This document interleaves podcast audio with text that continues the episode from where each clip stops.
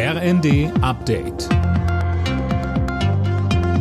Stündlich neu. Auf den Punkt informiert. Ich bin Dirk Jostes. Guten Tag. Nach dem WM-Aus der deutschen Fußballnationalmannschaft in Katar gibt es erste personelle Konsequenzen. Oliver Bierhoff nimmt seinen Hut. Sein Vertrag mit dem DFB wird vorzeitig aufgelöst. Jana Klonikowski. Nach 18 Jahren in verantwortlichen Positionen beim DFB mache ich den Weg frei für neue Weichenstellungen, so Bierhoff in einer Erklärung.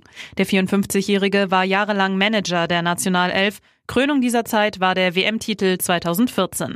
Auch wenn die letzten Turniere hinter den sportlichen Zielen zurückblieben, steht er für große Momente. So würdigt DFB-Präsident Neuendorf Bierhoffs Leistungen.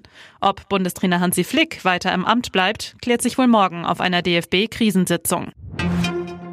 Gesundheitsminister Lauterbach will die Versorgung in deutschen Krankenhäusern anders regeln. Seine Pläne stellt er heute vor.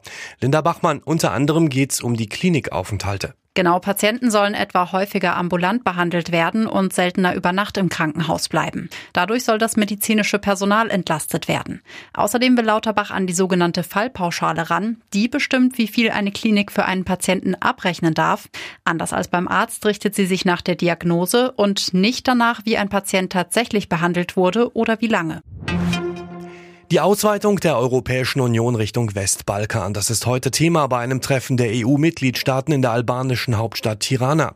Ziel schnelle Verhandlungen für die Aufnahme von Albanien, Bosnien-Herzegowina, Kosovo, Nordmazedonien, Montenegro und Serbien in die EU. Die US-Schauspielerin Kirstie Alley ist tot. Sie starb im Alter von 71 Jahren an Krebs. Der Hollywood-Star wurde unter anderem durch ihre Rolle in den Guck mal, wer da spricht Filmen weltbekannt. Bei der Fußball-WM in Katar stehen heute die beiden letzten Achtelfinals an. Am Nachmittag trifft Marokko auf Spanien. Anstoß ist um 16 Uhr.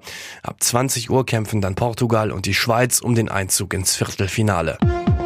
Alle Nachrichten auf rnd.de